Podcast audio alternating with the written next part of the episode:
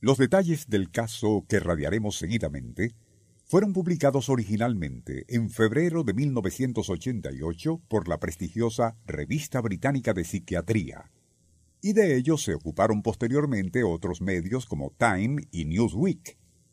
Se referían al dilema de cierto joven canadiense de 18 años, identificado únicamente con el nombre de Tom, y quien sufría de una forma aguda de ablutomanía, una fobia al sucio y presuntos gérmenes que le impulsaban a lavarse las manos no menos de 50 veces al día, y eso sin incluir innumerables duchas a distintas horas.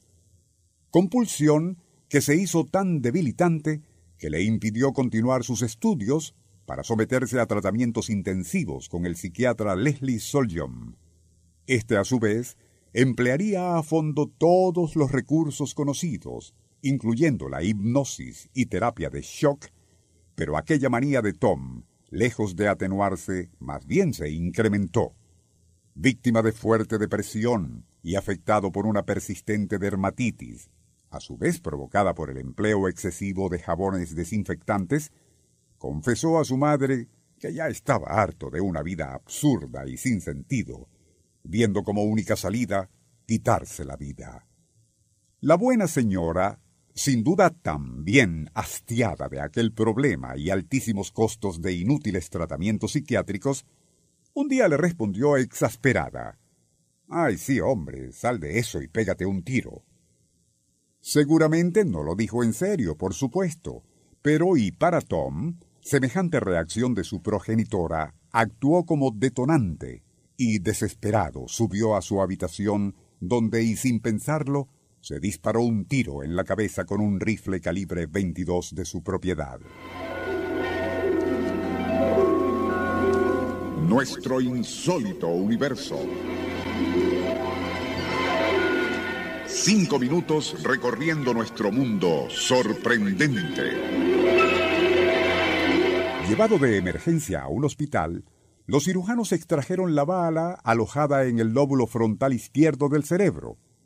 Gracias a la pericia de los neurólogos, el joven suicida sobrevivió a la delicada intervención sin que aparentemente se le presentaran secuelas postoperatorias, pero con una sola e insólita excepción. Tras ser dado de alta, Tom ya no estaba sufriendo de su compulsiva manía de lavarse las manos hasta setenta veces diarias, tampoco bañarse cinco y hasta siete veces.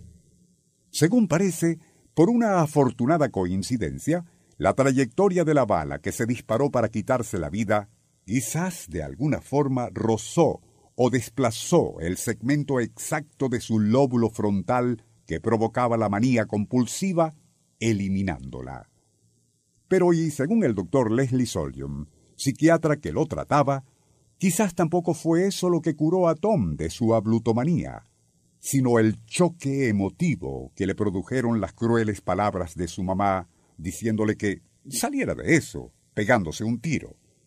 Sea como fuere, el hecho concreto fue que a raíz de aquel intento de suicidio, Tom se curó de la ablutomanía, llevando a partir de entonces una vida normal, graduándose de ingeniero e incluso consiguiendo novia.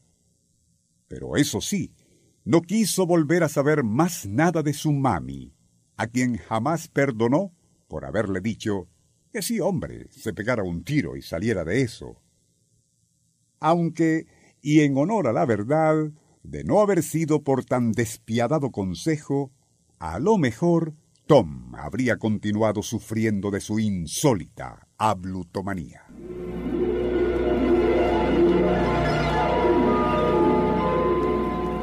Nuestro insólito universo. Email insólitouniverso.hotmail.com Autor y productor Rafael Silva. Apoyo técnico José Soruco y Francisco Enrique Mijares. Les narró Porfirio Torres.